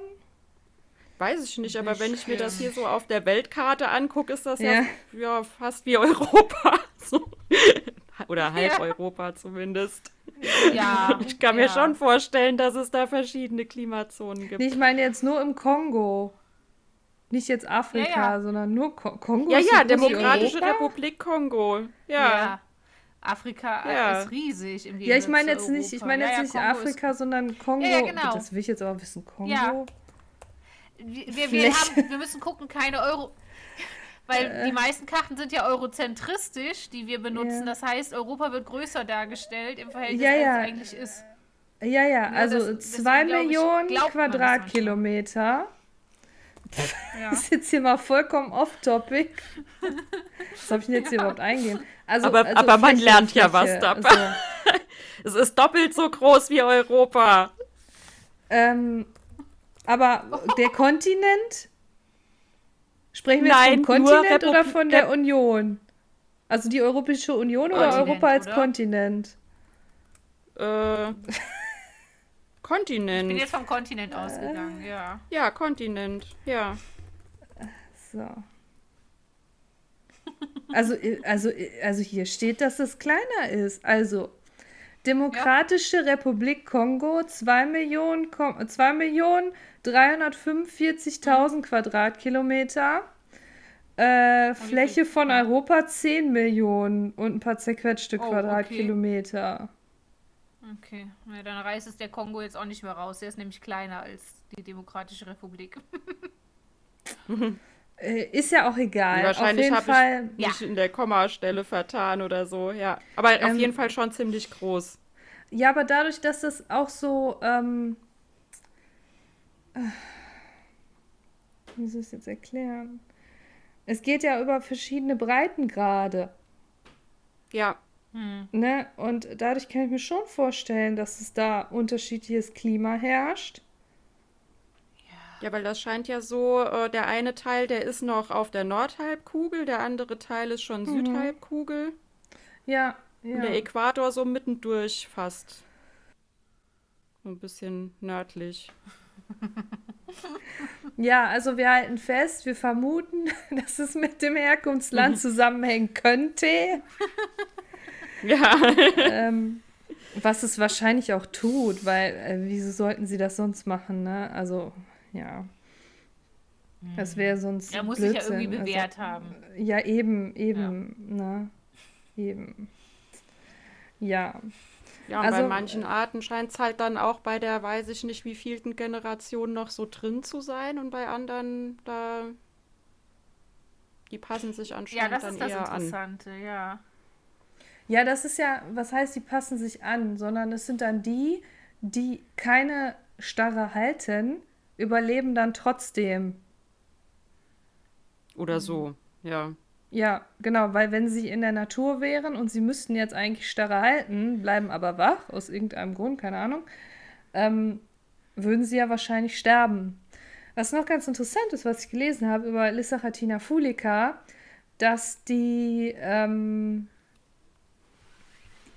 wir haben ja gesagt, dass die, dass die, dass, dass wir das abgrenzen von Winterschlaf und Winterruhe oder Sommerschlaf, Sommerruhe weil sie zum Beispiel auch keine Vorräte anlegen. Was aber ganz interessant ist, wurde bei den Fulikas beobachtet, dass sie, ähm, bevor sie in Stache gehen, in der Natur ähm, sukkulente Pflanzen fressen. Das sind so Pflanzen, mhm. die kennt ihr, ne? Kennt ihr Sukkulenten? Kennt ihr, ne? Das sind so Pflanzen, die mhm. haben so dicke Blätter und man vermutet, dass sie dadurch ihren, äh, wie soll man sagen, ihren Wasserhaushalt aufstocken wollen. Weil ähm, mhm. so ein Tier ist ja nicht tot. Der Stoffwechsel ist zwar weit runtergefahren, aber er steht nicht still, sondern er ist sehr, sehr, sehr niedrig. Mhm. Ähm, es wird auch diskutiert, ob Starre dazu beiträgt, ähm, äh, zu einem förderlichen Gesundheitsaspekt beiträgt, dass zum Beispiel Giftstoffe verdaut werden oder irgendwelche Krankheitserreger verdaut werden. Äh, das weiß man nicht so genau. Ähm, was bewiesen ist, was sehr interessant ist, ähm, wir hatten ja eine Folge gemacht über Vermehrung und so weiter und so fort, dass sie Spermien verdauen mhm. während der Starre. Mhm. Und das heißt, danach können die dann unter Umständen keine Eier mehr also ohne eine erneute Paarung. Genau. Ja. Genau. Es sei denn, sie befruchten sich selbst, aber das, das, das weiß ja. man halt nicht. Also man ist sich nicht, ja. man ist sich da nicht so ganz einig. ja. Und was total interessant Krass, ist, dass sie in der Natur in feuchten Böden ruhen. In was? Mhm. In, feuchten, in, in, in, feuchten Böden ah. ruhen. Okay, in feuchten Böden, ja. Was ja bei uns im Terrarium wahrscheinlich sehr, sehr, sehr schwierig zu simulieren ist. Könnte ich mir so vorstellen. Weil ich denke mal, wenn wir den Boden feucht halten wollen, die Feuchtigkeit geht ja automatisch auch in die Luft. Das heißt, man hat also wieder eine höhere heißt, dass man müsste dann mehr lüften. Also die ruhen, ruhen die jetzt in feuchten Böden oder nicht in feuchten Böden? In feuchten Böden. In feuchten Böden. Okay, jetzt mhm. habe ich es verstanden. Ähm, wobei wir haben die Böden doch eigentlich immer feucht. Aber wenn wir sagen, wir schicken sie in Ruhe und wir äh, wollen mhm. Luftfeuchtigkeit runterfahren und Temperatur hochfahren, also so habe so. ich es immer gemacht, dann würde ja der Boden automatisch mhm. mit austrocknen. Und wenn du sagst, du äh, möchtest den Boden feucht halten, hast ein Becken, das du beheizt, dann geht ja automatisch die Feuchtigkeit durch die Erwärmung mhm. in die mhm. Luft. Hm. Ja, ich denke, im Sommer, ja. wenn die Heizmatten nicht so an sind, dann könnte es noch eher funktionieren. Hm. Da musste aber dann viel, also dann müsste man ja wirklich quasi schon wie eine heimische Schnecke halten, nur mit ganz viel Gießen. Also dann müsste man ja wirklich gut lüften und ständig Wasser reinkippen, ne? Naja, ja, ständig Wasser reinkippen glaube ich jetzt auch nicht. Aber. Hm. also bei mir trocknet die Erde nicht so schnell aus. Echt? Doch, bei mir schon. Ja. Aber keine Ahnung. Aber hast du denn dann auch niedrige Luftfeuchtigkeit? Wenn die halt nicht im Raum dann schon zu hoch ist, schon, ja. Nur wie gesagt, also als ich das versucht habe, wo es dann nur geregnet hat und wenn es draußen regnet, wird es ja im Haus irgendwann, da steigt ja auch die Luftfeuchtigkeit. Und das könnte, also ja, das könnte halt schon der, der Grund sein, warum das da das eine Jahr geklappt hat und das andere Jahr nicht. Also was heißt geklappt? Das haben sie ja mehr oder weniger von alleine gemacht. Aber ähm, ich bin halt auch eher der Meinung, dass wenn es jetzt so extrem heiß ist, wenn es dann auch im Terrarium wärmer wird, als man das normalerweise gerne hätte, dass man dann eben nicht mehr sprühen sollte, damit es abkühlt, sondern dass man dann eben nicht mehr sprüht, damit die in, ja dann eben Zweifel in Trockenstarre gehen oder halt auch ja, wenn sie wach bleiben, eine trockene Hitze ist dann, ja, da wird, wird man nicht so schnell gegart wie bei feuchter Hitze. Also es ist eine Wissenschaft für sich anscheinend. Also ich habe, ich hatte immer sehr, sehr großen Respekt damit, Einheimische in Starre zu schicken. Aber ich habe das Gefühl, dass es bei den wärmeliebenden Arten noch komplizierter ist sogar. Ja, bei den heimischen, hm. finde ich, haben wir halt einfach den Vorteil, dass wir, wenn wir die Möglichkeit haben und die nach draußen setzen, dass das einfach das Klima ist, wo sie ursprünglich herkommen. Dass man eigentlich ja nichts ja. so, ich finde das immer ganz, also ganz anschaulich, einfach mal zu gucken. Natürlich gibt es solche und solche Sommer oder Winter, ne? Aber mhm. so, man hat ja ein Gefühl dafür, wie ist ein März in Deutschland oder ein, ein Dezember ja. oder ja.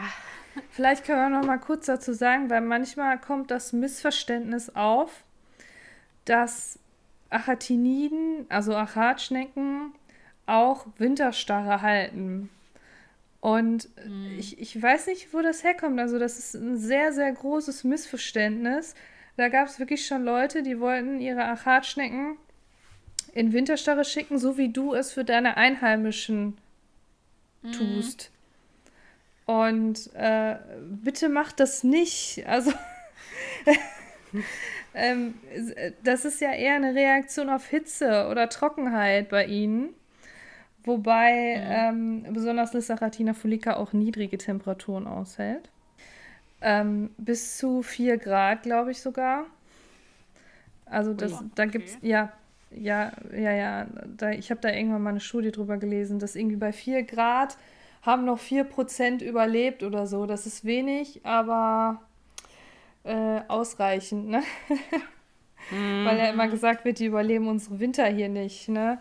Wobei, wann hatten wir mal mhm. dauerhaft 4 Grad? Letztes Jahr, okay, aber ich kann mich auch schon ja, daran ja, erinnern, dass ich so an Heiligabend so überlegt habe, ob ich eine Jacke anziehe. Ja, ja, vorletztes Jahr war es so warm im Winter wo die Frage aufkam, ob man denn an Heiligabend Rasen mähen darf oder so. Ja, ja. Ja, genau, genau. Ja, also, also ich würde bei Fulikas, würde ich gar nichts machen. In Ruhe schicken oder nicht, sondern die einfach in Ruhe lassen. Würde ich bei den meisten Achatiniden machen. Oder habt ihr da, außer bei den Tinktas, bei, bei den Tinktas finde ich schon interessant, wenn du sagst, dass die sonst nicht in Paarungsstimmung kommen.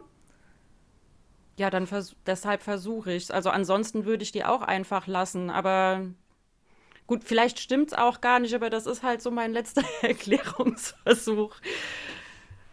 Ich kann mir das durchaus also vorstellen. Also ich halte das jetzt nicht für so unwahrscheinlich, ja. weil ich das bei, also ich habe das Gefühl, das ist auch nur ein Gefühl, bei den Helix lucurum, also das sind die türkischen Weinbergschnecken quasi, die gestreiften, dass die nämlich auch, die gehen in Starre, werden wach und dann kommt erstmal ein Gelege, so nach ein paar Wochen.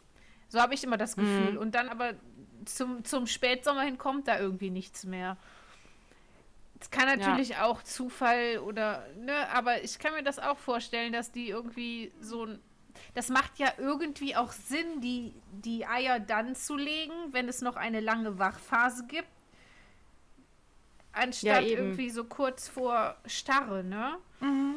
Ja. Ähm, es ist so. bei den, bei den Achatiniden auch so, dass sie niemals mit Eiern ruhen, äh, starren, also in Starre ja. gehen. Sondern wenn sie Eier okay. haben, würden sie entweder äh, die Eiproduktion halt in dem Sinne unterbrechen, ne, dass sie die Eier quasi wieder resorbieren, oder sie würden sie mhm. vorher ablegen. Und ich könnte mir vorstellen, mhm. dass es bei mhm. den Einheimischen genauso ist. Ich weiß mhm. es nicht, aber es würde ja Sinn machen. Ja. Und dann werden die wach und dann denken, dann paaren die sich ja meistens dann, die, also die meisten Schnecken paaren sich ja sowieso rund ums Jahr, wenn sie nicht gerade starren. Und dann kommen dann meistens direkt. das ist so süß. Das ist doch so. Ja. Ist ja jetzt nicht so, als hätten die eine Paarungszeit oder so. Ja. Oder? Gibt's ja, also irgendwelche in der, in der, in der, äh, bei den, bei den Achatschnecken während hm? der Regenzeit. Ja, weil sie dann halt wach sind, ne? Ja, Wahrscheinlich, weil genau. sie dann genau. aktiv sind, ja. Ja. Aber ja. Genau, und ich habe halt auch das Gefühl, die sind dann aktiv im Frühjahr, dann, dann paaren die sich und dann kommen halt relativ schnell Eier. So war es die letzten Jahre jedenfalls. Aber wie gesagt, ich will da jetzt äh, nicht das nicht als allgemeingültig erklären. Äh, vielleicht ist das auch einfach dreimal Zufall gewesen, wer weiß. Doch, ich kann mir das schon Klingt vorstellen. aber ja auch sinnvoll. Ja. ja. Vorstell vorstellen kann ich es mir auch, weil es halt einfach irgendwie wenig Sinn macht, äh, im Dezember noch Eier zu legen. Genau. Und dann kommt der Frost. Das ja, macht die, ja biologisch keinen Sinn. Genau. Äh, ähm, das, nee, du hast recht. Du hast absolut recht. Also sie müssen möglichst früher Eier legen, damit die Nachkommen schon eine gewisse Größe und ein gewisses, ja. eine gewisse Fitness haben, dass sie den Winter überhaupt überstehen können. Ne? Hm. Weil es wird ja auch immer wieder gesagt, die ganz Kleinen soll man nicht äh, in Winterstarre schicken, weil die das nicht überstehen. Mache ich auch sehr, also ich persönlich nicht, wenn ich mal klein, also das Gefühl hatte, die sind noch ganz winzig und es wäre jetzt aber schon an der Zeit zum Raussetzen, habe ich das auch nicht gemacht. Aber das sind ja dann wahrscheinlich welche ja. aus späten Gelegen oder sind die langsam gewachsen? Hm. Nee, dann aus späten Gelegen. Also es ja. waren jetzt zum Beispiel äh, ähm, Bänderschnecken oder halt Weinbergschnecken mal aus späten Gelegen, wo ich dann, äh, ich weiß nicht, ich denke mal, die kommen auch ein Stück weit durcheinander, wenn ich die den ganzen Sommer drinnen habe. Ich weiß es nicht. Es ist ja schon ein anderes Klima als draußen. Ähm, die habe ich dann drinnen gelassen, das erste Jahr. Aber dann gehen die auch nicht. Kam. Also ohne diesen Kältereiz gehen die nicht. Genau, die sind dann auch nicht gegangen, genau. Okay. Genau, stimmt. Stimmt. Hm. Sehr interessant. Ja. Wirklich sehr interessant. Ist jetzt, ist jetzt die Frage, man könnte natürlich auch sagen, das ist Selektion, ne? Also Winterstarre. Wer nicht mehr wach wird, ne? Ähm, ja. ja. also ich, ich habe mal gedacht, das wäre bei den Einheimischen so kompliziert, aber es klingt wirklich erstmal einfacher. ja. Also ich habe meine. Ich denke, wenn man so ganzjährig im Haus halten wollen würde, wäre es schwierig. Ja. Ich glaube, für Leute, die halt in Mietwohnungen ohne Balkon und Garten und so leben, ist es kompliziert. Organisatorisch einfach. Ähm, weil dann fängst du an, stellst du sie erst auf den Flur, der nicht ganz so beheizt ist, dann stellst du sie in den Keller, der noch ein bisschen kälter ist und du kannst das schon irgendwie nachbauen, aber es ist dann relativ aufwendig. Also ich habe mal gehört, hab dass auch mal so, so Reptilienhalter, dass sie die in den Kühlschrank stellen. Mhm. Äh, Aber ein Kühlschrank glaube, hat schon 7 Grad, ne? Reicht das Aber nicht? Muss das noch kälter sein? Also für manche schon. Also ich denke, für Corno aspersum könnte es reichen. Ich habe es nie ausprobiert so genau, aber ich glaube Helix lucurum äh, Nee, die tanzt dann auch Tango. Also, ich glaube nicht, dass die Bräuchte dann man, sich verdeckeln. Bräuchten wir dann einen extra ja. Kühlschrank, den man was kälter stellt. Wahrscheinlich. das ist dann so ein Kühlschrank. Da sind dann nur Schnecken und Schildkröten und irgendwelche anderen Reptilien. Also ich will jetzt, ich, ich, ich will mich jetzt nicht aufs Grad genau festlegen, aber so bei 10 Grad und so sind die schon noch ziemlich aktiv. Ich kann mir vorstellen, dass es nicht reicht mit dem Kühlschrank, aber ich habe es auch nie gemacht. Also vielleicht ist es doch okay. Ja, aber man auch sagen muss, wer will denn da seine Haustiere im Kühlschrank liegen haben? Und wenn du in einer ja, Mietwohnung wohnst, wo du vielleicht keinen Balkon hast, hast du wahrscheinlich auch keinen Platz für einen zweiten Kühlschrank. Ja. Ich muss sagen, also mich persönlich, also ich fände es jetzt nicht eklig oder so. Also ich hätte an sich kein ja, Problem Platz. mit, die im Kühlschrank zu haben. Ich wollte gerade sagen, die würden mich aber stören. Ja, weil der Kühlschrank Platz. eh immer schon voll ist. Das wollte ich damit sagen. Und ich glaube, ja, und ich glaube auch, wenn man Familie oder Mitbewohner hat und so, da, das sollte man vorher absprechen. ja, ich würde dir einfach, äh, wir haben die unterste, die unterste, jetzt muss ich mich ganz leise unterhalten, sonst kriegt das noch jemand mit. Das unterste Regal bei uns hinten links, das ist so die Ecke, wo keiner guckt. Da würde ich die dann hinschieben.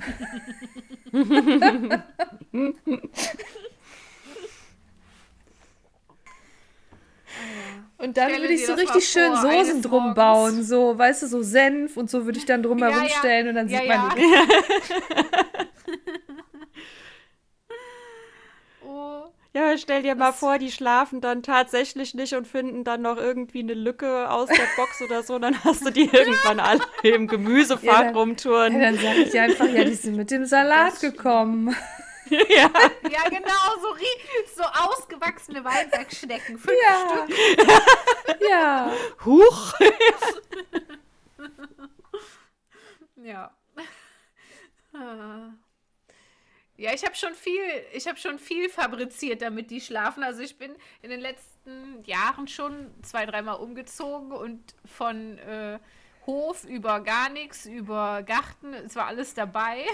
Ich habe sie ein paar Jahre lang sogar einfach zu meinen Eltern gefahren über den Winter, weil äh, ich dieses Spektakel nicht wollte mit äh, in den Keller und keine Ahnung, ist es doch zu warm. Dann habe ich sie über meinen Eltern gebracht. Ja gut, das ist ja keine Aktion. Ja. Die bringst du dann hin und dann holst du die ja, im halben richtig. Jahr wieder ab oder so, ne? ja, so ungefähr, genau.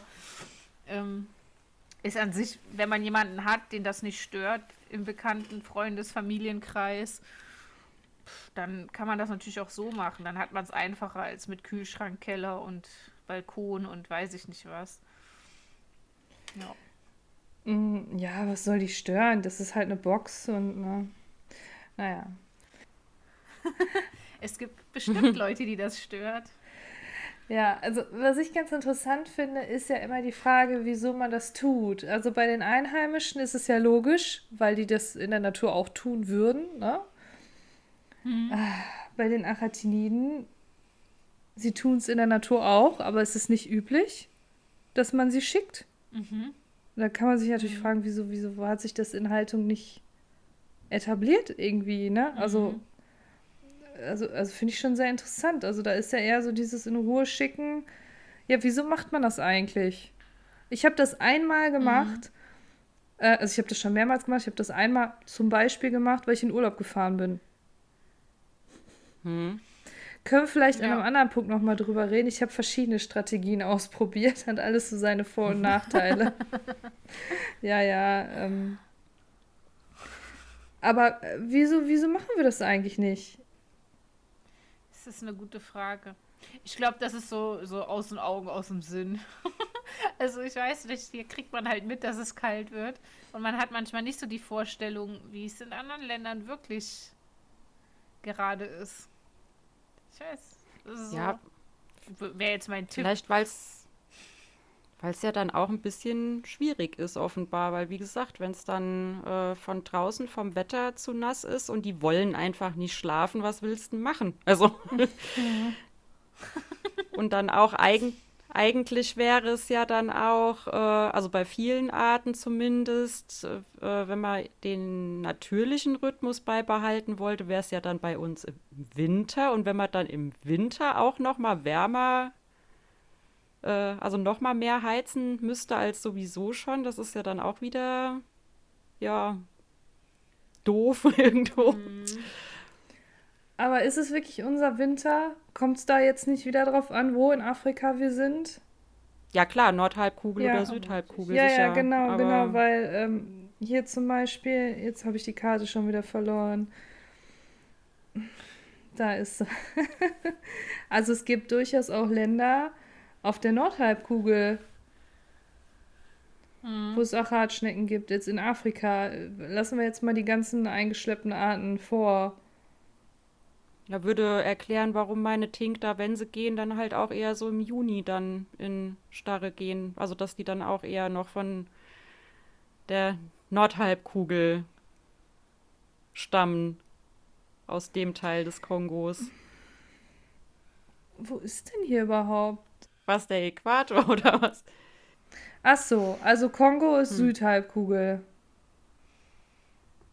Ja, aber doch nicht komplett, oder? Äh. Warte mal. Wenn ich hier jetzt gerade einfach nur äh, das. Doch, du, ja, ja, genau. Ein Teil ist auf der Nord, aber ein ganz kleiner, ne? Also wirklich. Ja. Äh, klein. Ja, gut, aber so direkt um den Äquator, da dürfte es ja dann mehr oder weniger gar keine Jahreszeiten geben, so richtig. Hm. Das sind ja dann auch noch mal ein paar Kilometer.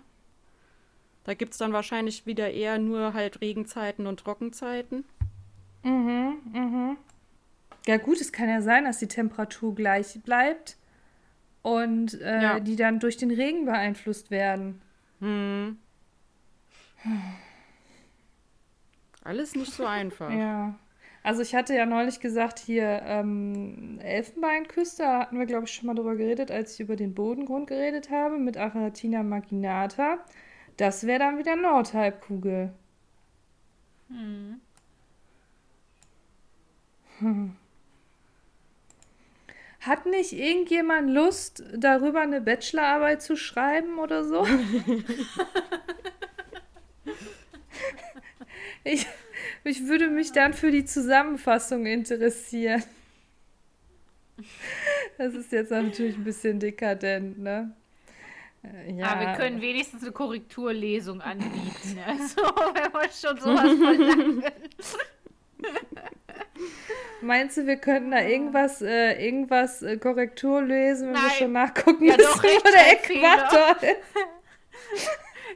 Ja, das Ding ist, also ich will jetzt, ja, wir müssen jetzt dazu sagen, Leute, wir, wir, wir wissen natürlich, wo der Äquator ist. Ne? Nur wir wollten jetzt wissen, wo genau. ne? Ja. Ja, weil das klang jetzt gerade so ein bisschen so, ne? Ja, egal. ähm, ja. Durch welche Länder so er genau blöd. verläuft, ja. so blöd.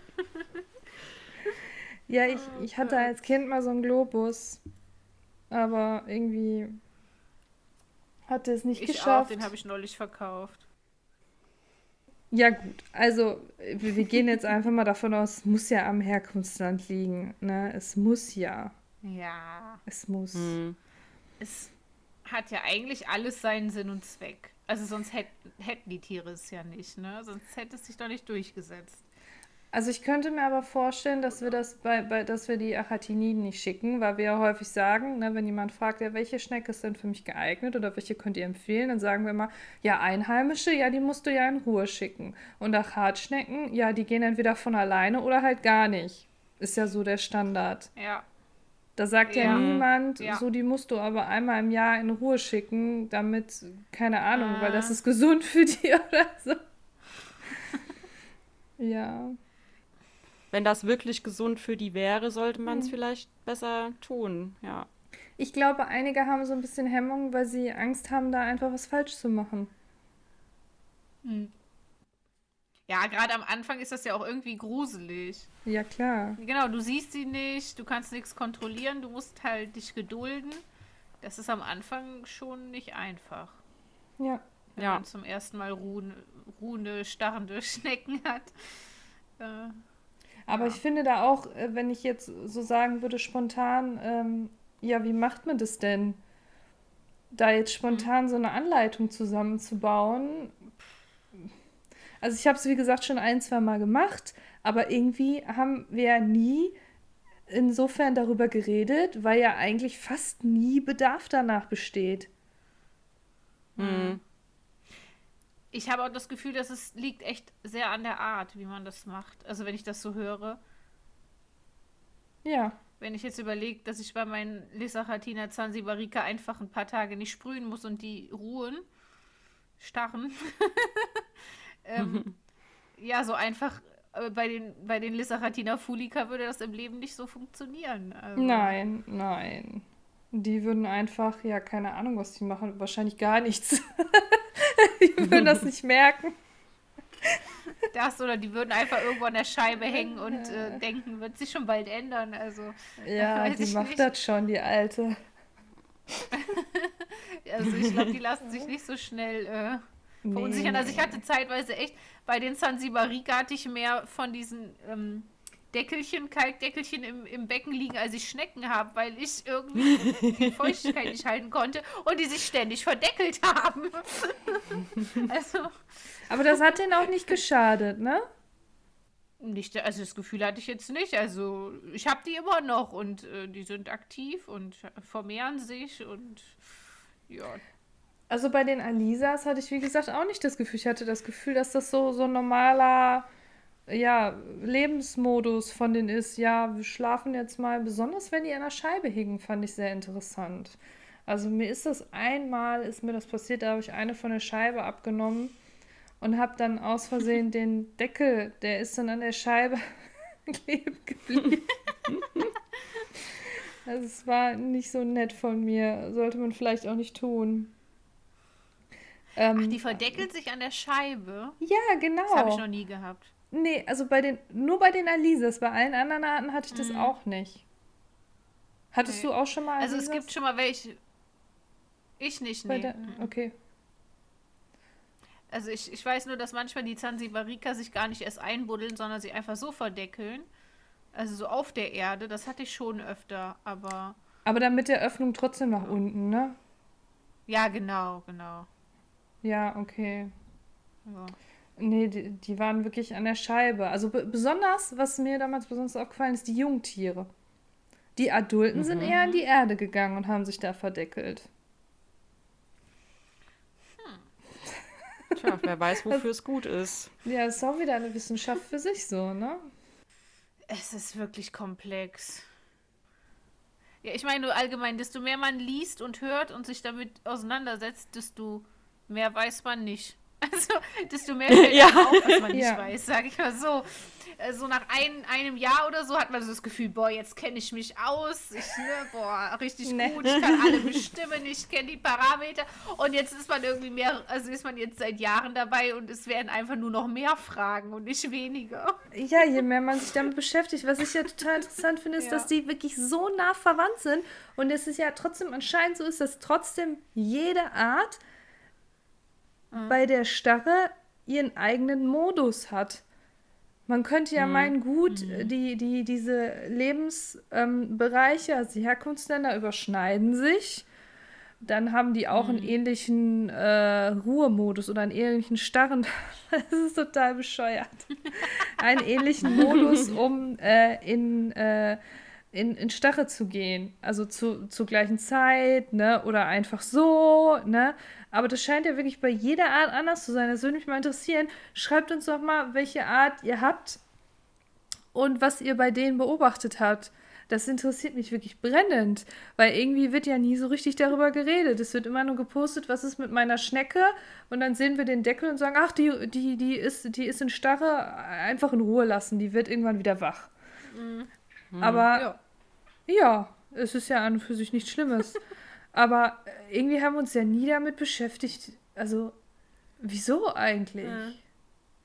Ja, aber manchmal ja. ist es ja auch gar nicht so eindeutig einfach. Nee. Also das, wenn ich jetzt ja genau wüsste, ob jetzt äh, die, die Tink da auf die Temperatur oder auf die Feuchtigkeit oder auf den Luftdruck reagieren. Gut, Luftdruck kann ich eh nichts dran machen. Ja, ja. Aber ähm, dann wüsste ich ja wenigstens, äh, ja, lasse ich die Temperatur jetzt gleich und sprühe einfach nicht mehr oder muss ich den Boden feuchter machen, damit die sich wohlfühlen hm. zum Starre halten. Also das ist ja, das ist ja, das ist ja hochinteressant. Äh, probierst du das ja. dieses Jahr wieder? Ja, klar. Und da ich ja zwei Becken habe mittlerweile, werde ich verschiedene Versuchsaufbauten machen. Ja, probier das mal. Also das, das interessiert mich brennend, was da rauskommt. Ich kann heute ja, nicht schlafen. Nur, dass, dass das Wetter mir da nicht einen kompletten Strich durch die Rechnung macht. Ja, im Moment sieht es ja eher ja, bescheiden aus, ne? Ja. Ja, hier ist, glaube ich, so 15 Grad und Regen. Um, wir können mal kurz sagen, wir nehmen jetzt hier auf Anfang Mai.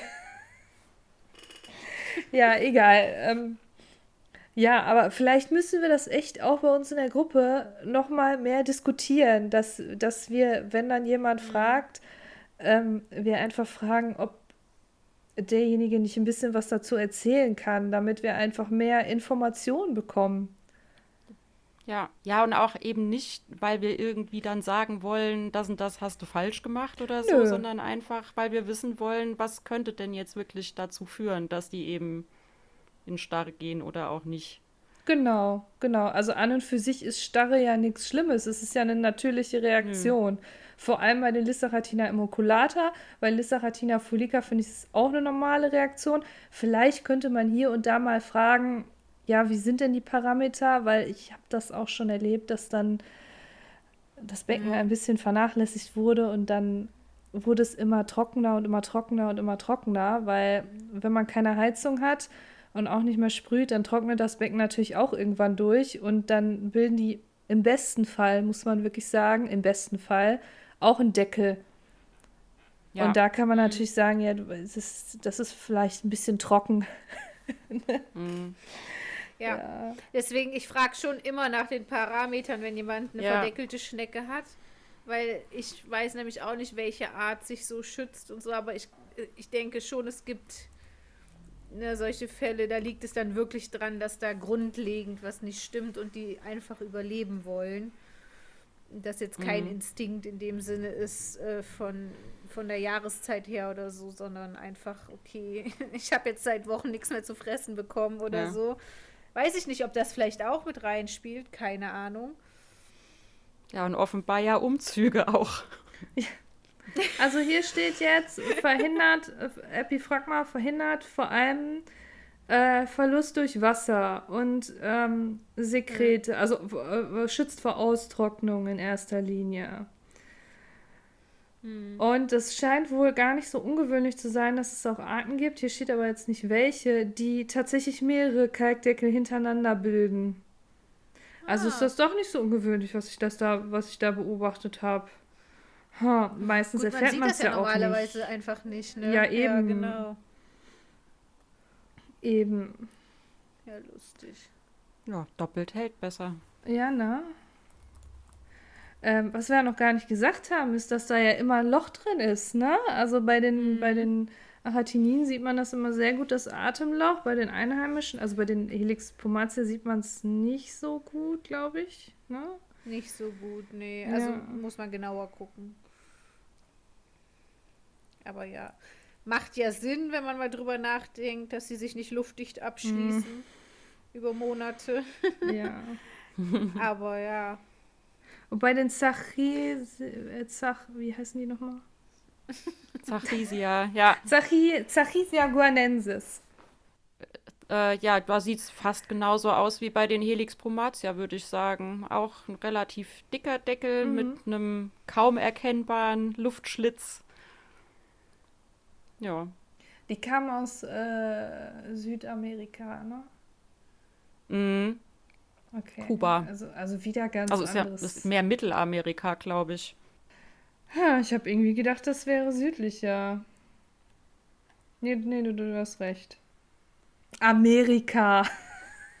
ist genauso genau definiert äh, wie Afrika, ne? Ja. Das ist sogar noch schlimmer. Das ist ja, ja noch ist größer. eigentlich ein Unding, dass man das immer alles in einen ja. Topf äh, wirft, ja. ja. Ja, nee, das stimmt, das stimmt. Aber äh, also ich glaube, vielen ist das halt auch nicht so klar, weißt du, wenn wir sagen, ja, die kommen aus Afrika, irgendwie mhm. verbinden wir doch alle Afrika mit Hitze, oder? So in Gedanken mhm. eigentlich, ne?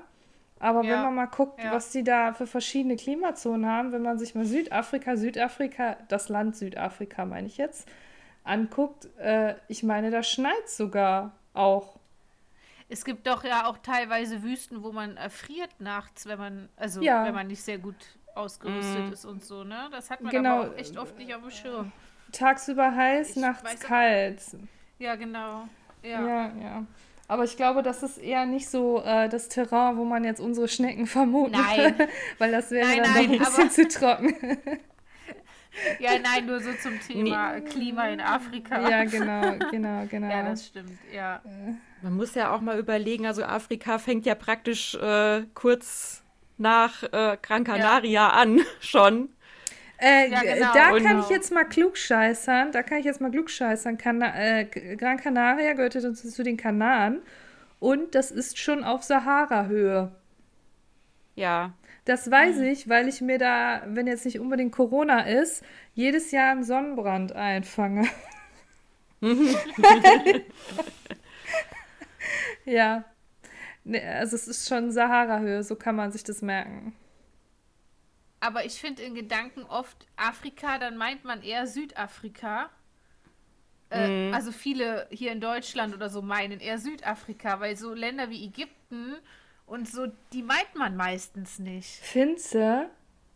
Ja, ja das, den Eindruck habe ich schon auch, ja. Echt? Nee, also ich assoziiere jetzt Afrika, ja, ist für mich eher so, ja, wie soll man sagen, assoziiere ich erstmal mit Wüste. Was ja auch Echt, nee. stimmt, aber nur teilweise, ne? Also äh, teilweise. Ja. Und dann muss man halt überlegen, wo Afrika. Aber äh, wenn man mal überlegt hier, ähm, da ist ja dann, wenn man nur überlegt, Spanien, Mittelmeer und dann kommt ja schon Afrika, hier so Tunesien und so. Ja, genau. Das ist ja genau. schon Afrika. Ja, bei, bei, bei guter Wetterlage kannst du rüber gucken. Ja, also. ich war da schon mal. Ah. Ja, im Endeffekt ist die Welt klein, ne? Also. Wir brauchen so, gibt es nicht irgendwo so eine Schneckenweltkarte? Das fände ich so interessant. Ja, das Einfach gibt eine es. Weltkarte, wo die verschiedenen Schnecken, ja. Das gibt es. Das, ähm, ich suche das mal eben raus. Ja, das will ich haben.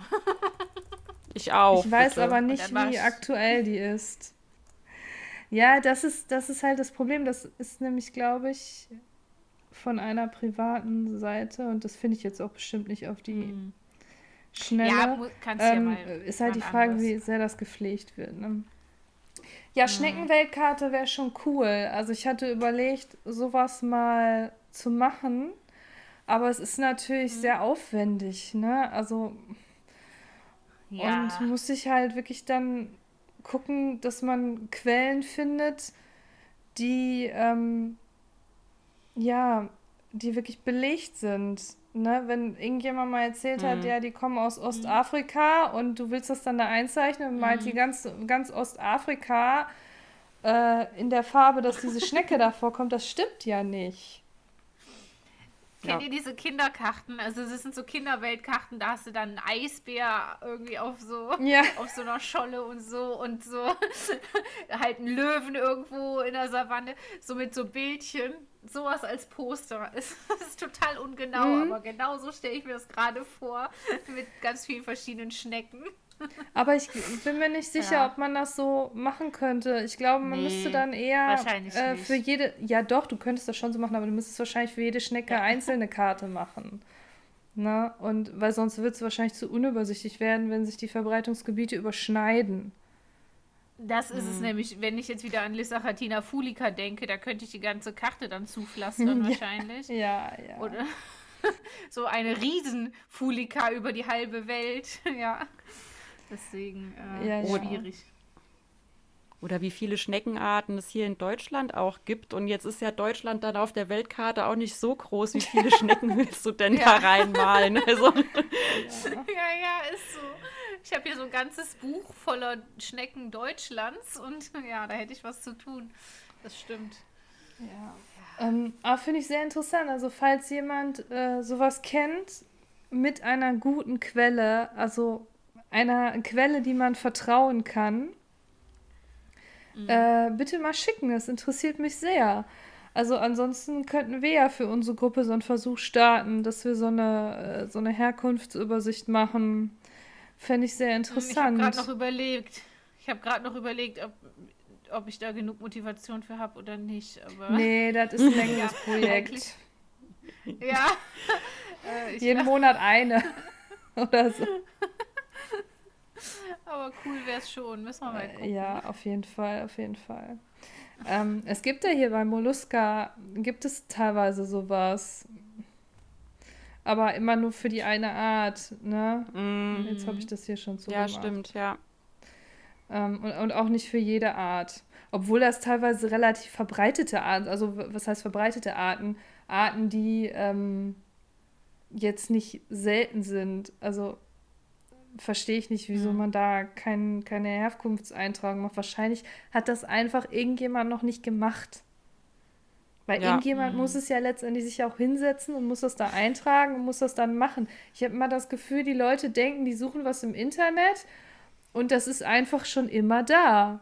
Aber nee, irgendjemand, der das eingestellt hat, hat sich die Mühe gegeben, das zusammenzutragen.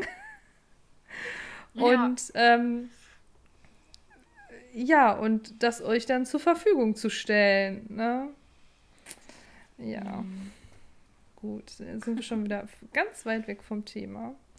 Ich glaube. Ganz weit weg. Ja. ähm, Haben wir denn noch was zum Thema? Mir fällt jetzt ich, nichts mehr ein.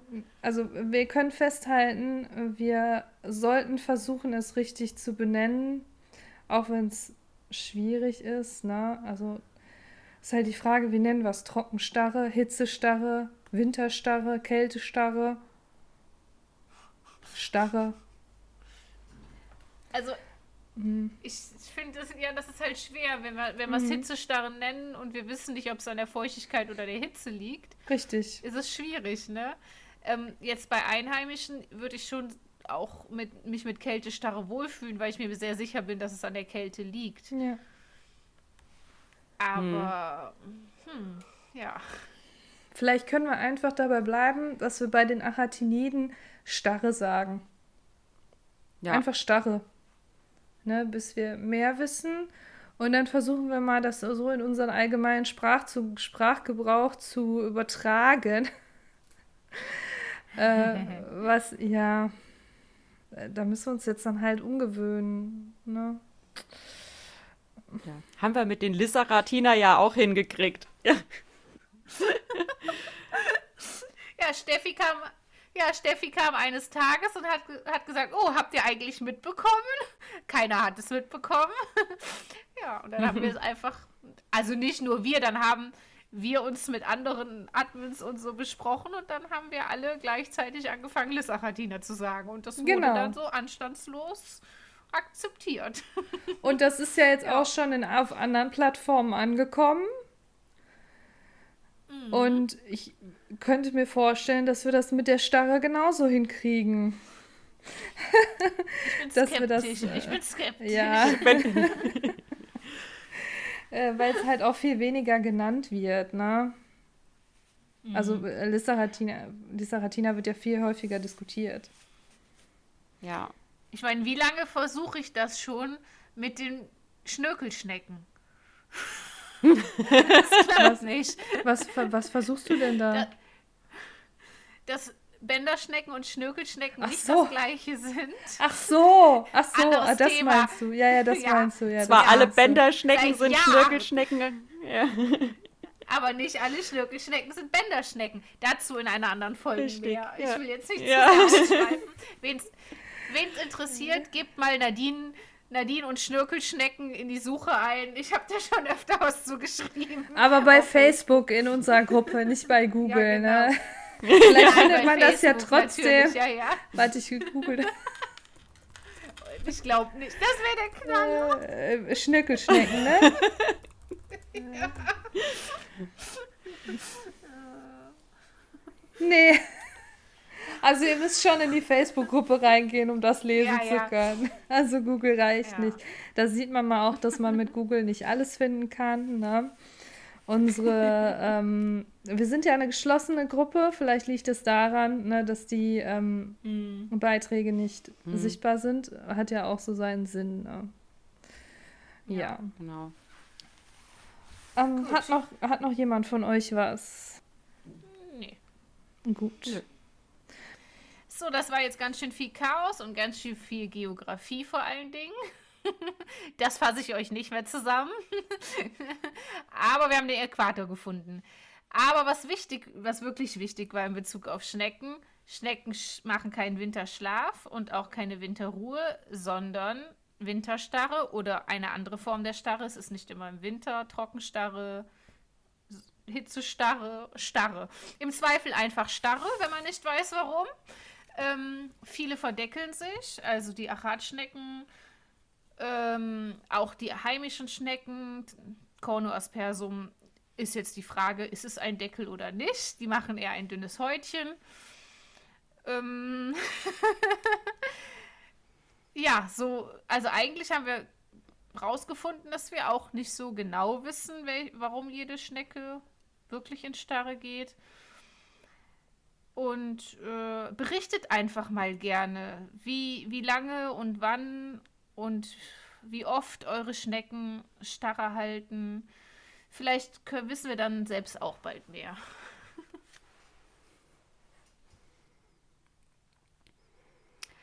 Ja, und wir suchen auch immer noch Bilder einmal von Wachstumsschäden oder auch anderen Gehäuseschäden, dass man das vielleicht auch äh, unterscheiden lernt, was was ist. Und auch immer noch äh, von verschiedenen Schneckenarten. Also von Lissaratina fulica haben wir, denke ich, genug Bilder, aber äh, andere Schneckenarten vielleicht, wo man die Merkmale besonders gut sieht, Columella, Apex, sowas. Das wäre super, wenn ihr uns was zukommen lassen könntet, was wir verwenden dürfen. Und ja, das könnt ihr entweder in der Gruppe posten oder ihr schreibt uns an schneckensprint.gmail.com. Wir hoffen, ihr seid das nächste Mal auch wieder dabei. Bis bald. Und tschüss. Tschüss.